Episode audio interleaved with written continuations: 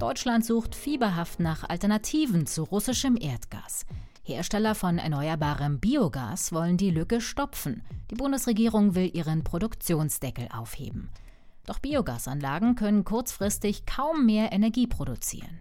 Außerdem wird dort in Zeiten von Lebensmittelknappheit wertvolles Essen verschwendet. Das ist unser Thema heute in dieser Ausgabe von Wieder was gelernt, dem NTV-Podcast. Sie finden uns in der NTV-App und überall, wo es gute Podcasts gibt. Auf Audio Now, Apple Podcasts oder Spotify zum Beispiel. Abonnieren Sie uns, dann verpassen Sie keine Ausgabe. Ich bin Caroline Amme. Heute ist Mittwoch, der 24. August. Hallo. Mais, Gülle, Küchenabfälle oder Pflanzenreste kommen in einen Behälter. Mit Hilfe von Bakterien wird alles vergoren und daraus entsteht dann Biogas. Das gehört neben Sonne, Wasser und Wind zu den regenerativen Energiequellen und kann in einer Biogasanlage hergestellt werden. Rund 10.000 gibt es aktuell in Deutschland. Biogas macht gerade einmal ein Prozent des deutschen Gasverbrauchs aus. Bisher darf jedes Jahr nur eine bestimmte Menge Biogas produziert werden. Das Erneuerbare Energiengesetz deckelt die produzierte Gasmenge und auch den Ausbau von Biogasanlagen. Aber die Bundesregierung will diese Deckelung aufheben. Die Begrenzungen waren eingeführt worden, damit Biogasanlagen dann einspringen, wenn es einen Energieengpass gibt. Biogasanlagenstrom ist teuer, aber er hat im Gesamtsystem einen wirklichen Vorteil. Er kommt aus einem speicherbaren Energieträger, nämlich Biogas, bis zu gewissen Grenzen speicherbar, der dann eben auch über den Tag und die Nacht flexibel einsetzbar ist. Wenn also Sonne und Wind eventuell nicht genug produzieren oder Schwankungen da aufweisen, dann kann Biogas einspringen zum Beispiel. Das ist eine große Stärke, die wollte man nutzen, wenn man schon so teuren Strom einkauft und hat gesagt, dann produziert ihr eben zu Stunden und auch mit einer extra Vergütung, dem Flexibilitätsbonus, an denen der Bedarf besonders hoch ist und zu den Stunden, wo der nicht hoch ist, da produziert ihr eben nicht. Und unterm Strich war die Hoffnung damit auch weniger nachwachsende Rohstoffe zu brauchen, weil so eine Anlage dann eben nicht mehr 6.000, 7.000 Stunden im Jahr läuft, sondern vielleicht nur noch zweieinhalb oder 3.000 Stunden im Jahr. Das war Jan Seven. Er ist Fachgebietsleiter für erneuerbare Energien beim Umweltbundesamt. Die Hauptprodukte von Biogasanlagen sind Strom und Wärme. Mit dem Biogas wird ein Blockheizkraftwerk angetrieben. Das funktioniert ähnlich wie ein Auto. Das Gas wird verbrannt, damit wird ein Motor angetrieben, der Strom erzeugt. Die Abwärme des Motors kann zum Heizen oder zur Warmwasseraufbereitung genutzt werden, bisher aber nur in ganz kleinem Umfang. Deutschlandweit werden jedes Jahr rund 940 Terawattstunden Gas verbraucht. Gerade einmal ein Prozent davon ist Biogas. Rund 10 Terawattstunden werden ins Gasnetz eingespeist. Bei der Stromerzeugung ist der Anteil nur geringfügig höher. Er liegt bei rund 5 Prozent und damit hinter Windkraft und auch hinter Photovoltaik. Die Biogasanlagen in Deutschland versorgen rund 9 Millionen Haushalte mit Strom. Die Branche glaubt aber, dass mehr drin ist bei der Biogaserzeugung, wenn die Bundesregierung wie angekündigt diese Deckelung aufhebt. Kurzfristig könnte 20 Prozent mehr Strom und Gas aus Biogas erzeugt werden, glaubt das Hauptstadtbüro Bioenergie. Wenn man mehr Rohstoffe verwendet oder welche, die einen hohen Energiegehalt haben, wie Mais zum Beispiel. Der Fachverband Biogas meint, dass 5 Prozent der russischen Gasimporte sofort ersetzt werden könnten. Dafür müsste der Staat mehr Zuschüsse zahlen, als im Erneuerbare Energiengesetz vorgeschrieben ist. Jan Seven hält das für wenig sinnvoll. Biogas ist bei den erneuerbaren Energien die mit Abstand teuerste Energieform, die auch kaum Kostenreduktionen in den letzten Jahren gehabt hat. Weil auch zum Beispiel eben Lebensmittel, die werden in Biogasanlagen zum großen Teil genutzt, weil Lebensmittel einfach teurer geworden sind. Agrarische Produkte, die da reinwandern, sind einfach insgesamt teurer geworden. Und deswegen sehen wir eigentlich beim Biogas überhaupt keine Kostenreduktion, die wir bei Photovoltaik, also Solarstrom und Wind massiv gesehen haben in den letzten Jahren. Also aus volkswirtschaftlichen Gründen ist es eigentlich nicht darstellbar und auch nicht zu rechtfertigen, Biogas in dem Maße weiter zu fördern oder bestimmten Umbauszenarien zu folgen. In Biogasanlagen werden nicht nur Abfälle wiederverwertet, wie Biomüll, Grünschnitt oder Tiermist sondern hier kommen vor allem auch extra angebaute Pflanzen rein, wie Mais, Weizen, Zuckerrüben oder Raps. Mais macht den größten Anteil aus. Drei Viertel des Biogases werden daraus gewonnen, weil in Mais am meisten Methan steckt.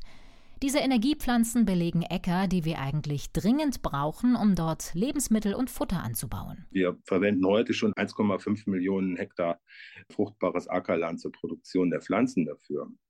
Das sind 15 Prozent rund der deutschen Ackerfläche, 20 Prozent der deutschen Ackerfläche insgesamt belegen wir für diese und andere Bioenergieformen. Das ist wirklich viel Fläche und das ist ein sehr, sehr hoher Anteil. Und auf diesen Flächen wachsen eben keine Lebensmittel. Es wachsen keine Futtermittel für, für die Tiere, die wir auch in großer Stückzahl halten. Die importieren wir aus Brasilien, diese Futtermittel. Es sind auch zurzeit, auch durch den Krieg bedingt, auch keine Reserven da um sie den Hilfsorganisationen in die wachsenden Hungergebiete dieser Welt anbieten zu können.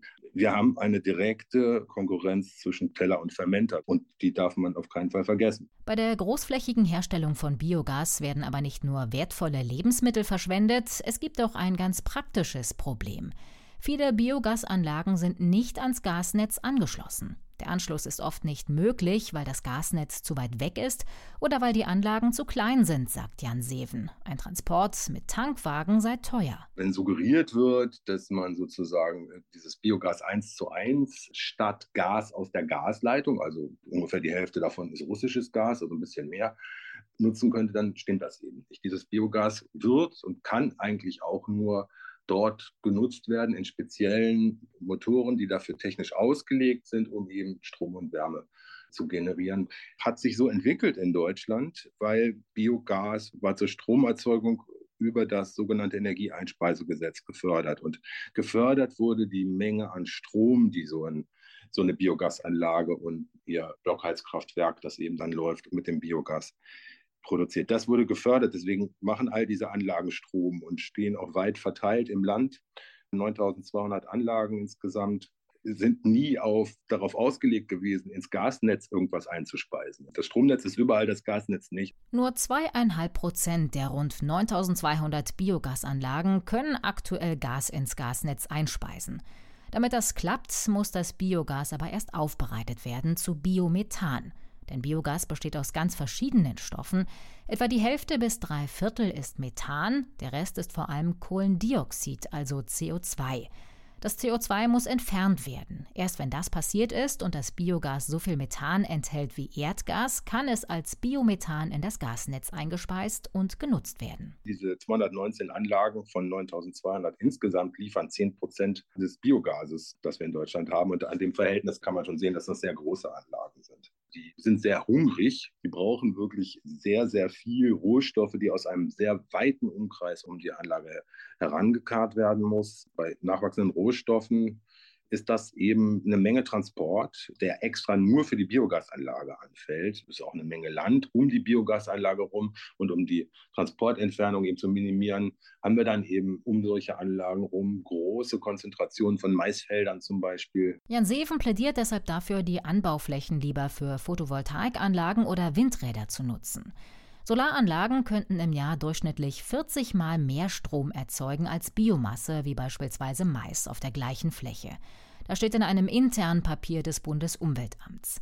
Deswegen gilt Biogas als deutlich weniger umweltfreundlich als die anderen erneuerbaren Energien. Nur wenn man Gülle verwendet, ergeben solche Anlagen wirklich Sinn, denn dann spart man Methanemissionen und macht noch etwas Nützliches daraus, sagt der Energieexperte. Allerdings kann aus Gülle weniger Energie gewonnen werden als aus Mais zum Beispiel. Mehr Tiermist zu nutzen ist zwar möglich, schreibt das Bundesumweltamt in einer Studie, dafür müssten sich aber die Rahmenbedingungen ändern. Das, was diese Gülle erzeugt, die Millionen von Tieren, die da in Massentierhaltung gehalten wird, das können wir nicht als feste Energiebasis annehmen, weil das ein Problem ist, das auch nur dadurch behoben wird, dass diese Menge geringer wird ne, an Gülle. Bei der Gülle nutzen wir 30 Prozent. Ich sage mal so, die restlichen 70 Prozent auch noch zu nutzen, ist ein hehres Ziel. Das ist nicht so einfach. Diese Menge sollte in der Höhe, wie wir sie da haben, eigentlich auch gar nicht existieren. Ich würde nicht sagen, dass wir da sehr signifikante Anteile unseres Energiebedarfs mitdecken, sondern dass Gülle zu vergehren, Biogas daraus zu gewinnen und es dann zu verbrennen für unsere Energiezwecke ist eher eine Form der klimaverträglichen Abfallbeseitigung. Die Biogashersteller wollen mit Bioenergie kurzfristig russisches Gas ersetzen. Das ist aber teuer und schlecht für die Umwelt. Denn es bedeutet, mehr extra angebaute Pflanzen wie Mais für die Energiegewinnung einzusetzen. Das war der NTV-Podcast Wieder was gelernt. Sie können uns gern schreiben, wenn Ihnen die Folge gefallen hat, aber natürlich freuen wir uns auch über Ihre Kritik und auch Ihre Themenvorschläge. Die E-Mail-Adresse dafür ist podcasts.ntv.de. Ich bin Caroline Amme, bedanke mich fürs Zuhören und sage Tschüss, bis zum nächsten Mal.